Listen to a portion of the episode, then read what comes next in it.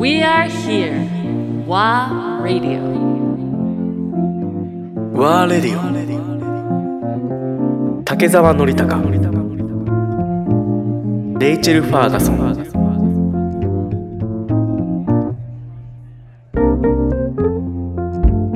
Do you you remember very clearly um, fleeing the war?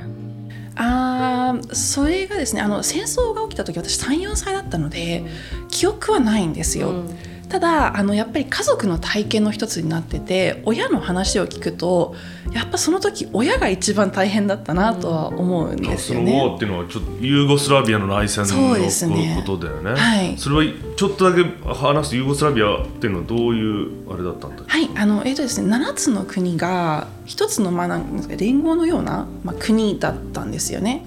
でそこであのーまあ、チトという大統領が結構もう長年、まあ、40年間ぐらいだったんですかね。あのーそこそうまあそうですね。独裁と呼ばれてるんですけどでもこう見方によってはやっぱそのコミュニズムみたいな感じでなんか見方によってはすごいやっぱりあの時は平和でよかったねっていう人もいれば、彼はもう最悪な人だという人もいてかなりやっぱり意見が分かれるところなんですけど、一つの国にその7つの国とか7つのまあ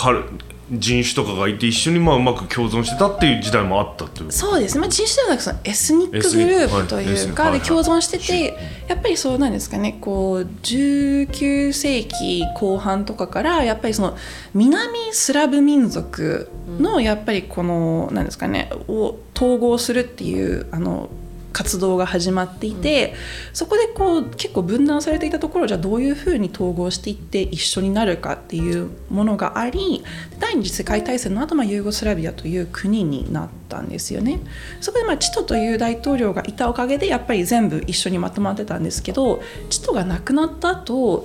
どんどん不安定になっていってまずはスロベニアが離脱したんですよねそこを。でスロベニアが一番経済的にうまくいってたのでじゃあちょっとここ自分たちが経済的にうまくいっていっても相手がうまくいってなければちょっと難しいので私たちはじゃあ出ますと出れたんですよ。これクロアチアが2番目にうまくいってたので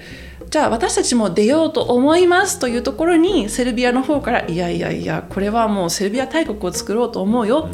っていうことで、まあ、他のねいろんなまあ国も絡んでたということもあるんですけどそこからまあ戦争になってそれがまあそうですね34年続いていたっていう現状ですね。Does it does it feel fresh? Um, the, what's going on right now? How, how do you feel? Does, do you do you f- feel some something? I mean, all of us are sort of watching in horror with what's happening in Europe at the moment. But does it sort of hit you different? そうですねあの、まあ、クロアチアっていうのがその戦争を体験した国っていうのでずっとやっぱり戦争の話は主にされるんですよね。 みんな戦争を体験したし誰かを亡くしてるし誰かはもうあの移住しているしというさまざまなその戦争体験っていうのがあってやっぱりこのクロアチアの社会問題というのもやっぱり戦争で戦った兵士たちが元兵士たちが PTSD などのトラウマを抱えて、まあ、そのなんですかね家の中で銃で人を殺してしまうというような事件などもあったりするっていうところでやっぱ主にいろんなところで語られてはいるんですよね。で今の体験っていう、まあ、今ウクライナで起こっているものに関しては、まあ、そのクロアチアの歴史っていうのもありますしそしてまあ自分がその難民関連の活動をここ3年間やっているっていうところからもいろいろこう見てる視点がいろいろまああるかなと思ってます。The that uh, experience of uh, of being an asylum seeker, or at least being in a family who are seeking asylum. I mean, you were. You said you don't have a, a great um memory of of, of leaving. Um, but obviously that has had an influence on you and the work that you that you do. Can we hear a little bit about your work for asylum seekers? Right. そうですねであのここ3年間あの難民申請者 とともにまあ活動をやってきたんですけれどもまずはその、まあ、ウェルジーという団体の中であの研修事業を作っていたんですよね。そこがまあ難民申請者のライフストーリーをもとに企業だったり大学だったりに研修だったり講義をやっていたっていうことをやってますのビジネスとま社会課題を統合しているようなものを運営してたんですね。そこからあの去年あの退職してそこからまあこう一人でちょっと活動をもっとこうなんですかね進めようかなというところで現在はあのまあ難民の子の奨学金応募のメンタリングとそしてまたあのウクライナ関連でこうまたちょっと活動を自分の再開してるんですけれども特に今あのこの日本の難民避難民受け入れに関しては気になっているところがこのどういうビザの枠組みで避難民を受け入れるのかというのが非常に気になっていてそれに関して今度のワークショップだったりを行う予定です。えその日本の大学とか企業に対してワークショップを行うっていうことでどういう、まあ、内容だまあそのみんな受ける人たちみんな日本人たちだけが多い。ほとんどが日本人ですね。で、はい。彼らに対して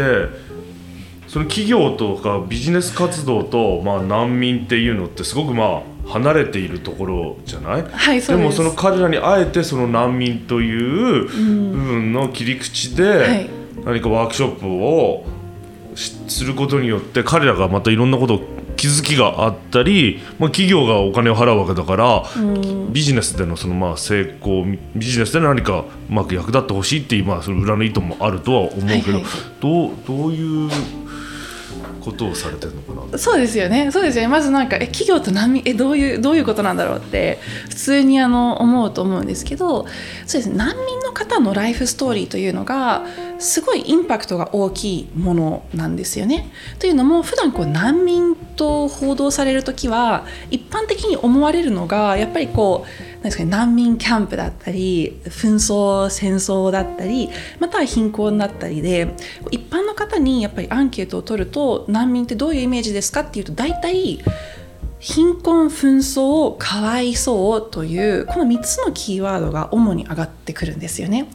しかしあの、まあ、その報道されてるのがまあそうなのでしょうがないはしょうがないんですけれどもしかしそういう方々があの実際難民の方と接した後全くキーワードが変わってきてやっぱりこう努力家だったり普通の人だったり才能を持ってるとかに変わってくるのでこの難民の話というのが一般的に非常にこう悲劇的で束縛が多い面はいっぱい報道されてますそれは確かにそうなんですよしかし同時にそのその体験に置かれてる方っていうのが本当に何ですかね自分の軸の底から力を発揮して自分の道を切り開いていってる人たちなんですよね。なのでこう祖国ではお医者さんだったけれども日本に来たらまずあのこうビザのあの制約で1年間は就労許可がないっていう状況が続くんですよね大体。働きたくても働けないもう法律法的に許可されてないんですよね。もうほぼほぼ1年ぐらいもう許可されなくて収入がないっていうところで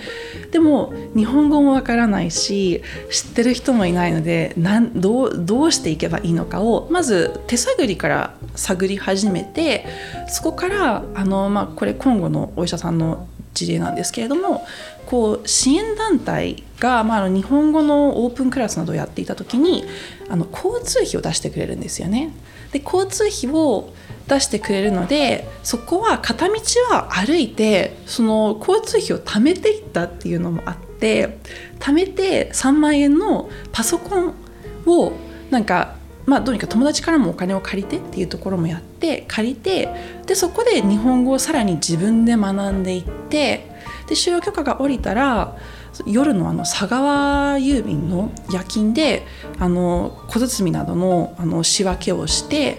そして朝は日本語学校に通ってその日本語学校の料金を普通に自分で払ってお昼は寝て夜はまた1012時間ぐらい夜勤をしてそういうふうに日本語力を向上していって今3年で確か N3 あの GLPT の日本語検定の N3 か N2 に到達して今はあの神奈川の大学院を通いながらあの病院のフロントで、まあ、通訳としても働いてますね。すごい感動しますよねその話を聞いてそうでそういう人たちが彼だけじゃないんですよね、うん。だから日本に逃れてきている難民の方々はこうやっぱり、まあ、いろんな背景の方々で、まあ、お医者さんだったり NPO のマネージャーだったりまたは歌手だったり看護師だったり漁師だったりさまざまな背景やスキルやバックグラウンドを持っている方々がいて、でこういう日本に来てじゃあどういうふうに人生をゼロからまた立ち上げていこうっていう話が本当にこうなんですかね希望を与えてくれるし力を与えてくれるという面でこう人のやっぱり心を揺さぶる力が非常に強いんですよね。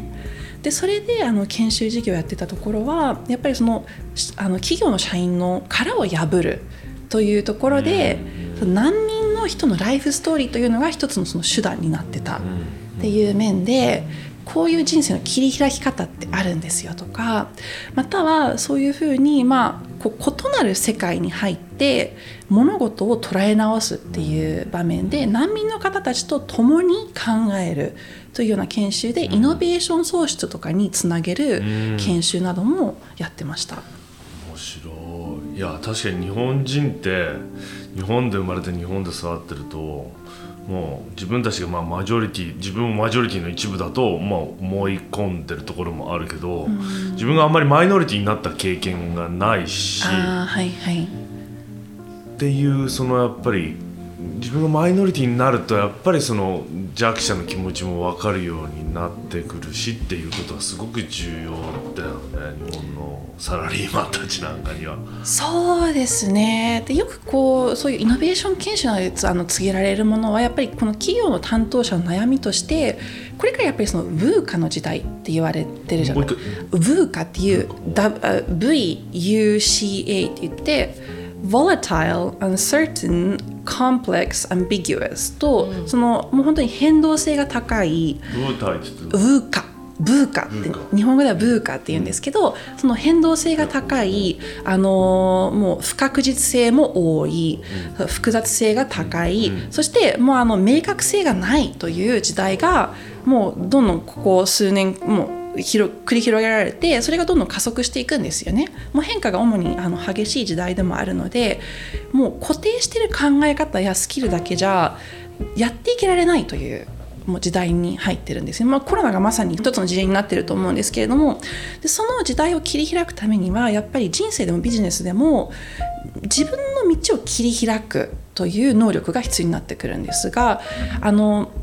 日本の企業の、まあ、育成方法というのが今までは結構トップダウンが多く上が言ってることを聞いてしっかりこなせればちゃんと上がっていけたというシステムでそこであのなんですかね社員の考えが凝り固まっているという状況なども生まれたる生まれてるところをやっぱりこう解きほぐしていきたい。柔らかくしていってレールに乗った人生で相手に頼るのではなく自分からアイディアを発して自分から新しい事業だったりを切り開いていってほしいというあの企業側のあの要望というのもあってそこでこう主に何ですか難民の方や移民の方って主にそのブーカを生きてるんですよね。もうブーカ時代じゃない移民の人でも不確実性だし複雑性も高い周りは高いしもう本当に明確性って何が明確なのかわからないしそういう中で毎日前進していかないといけないっていうところで移民難民体験っていうのがブーカの時代にこそ非常に適しているし耳を向ける価値があるお話物語だったり人たちだと思うんですよね。でもそういうのって短期間の1日か2日だけのワークショップじゃ絶対まあダメだよねもっとやっぱり長期的にその難民の人とをそのコミュニティの中に入れたりとか組織の中に入れたりとかして一緒に働く経験をしていかないと実際に変わっていかないんじゃない？頭で理解するかもしれないけど実際になんか一緒にプロジェクトやってみるとかっていうようなことをやるところもあるそうですね。おっしゃる通りでやっぱりそのあの短期間ではなかなかその完全に変容まではいききれないんですけどやっぱりその変容の長いプロセスの中の一環として入るとやっぱりその心を揺さぶったり殻を破る後押しをできますしで長期間で本当にこの深く関わることで一緒に物事を進めていって切り開いていっていくとやっぱりもうより深い変容が行われるんですけれどもただやっぱり企業側の制約っていうのもあったりするのでそこをじゃあどううまくあのつなげていって長期的にそこを伸ばしていくかっていうのも重要かと思ってますね。深いねそれは。必要だね、日本にとっては、もう僕たちの国際結婚も 結構そのいろんな意味でのコンフリクトが生じてぶつかり合うことによって生み出されるものもあると思うけれども、多いですね。ううんん。社会の中にそういうふうに何かやっぱり文文化の時代だからこそ異質なものとかが入って一緒にそれがうまくインテグレートしてなんかうまく重ね合って一緒に協力し合って生み出されていくものっていうものはすごく重要な気がするよね。そうですね。そうですね。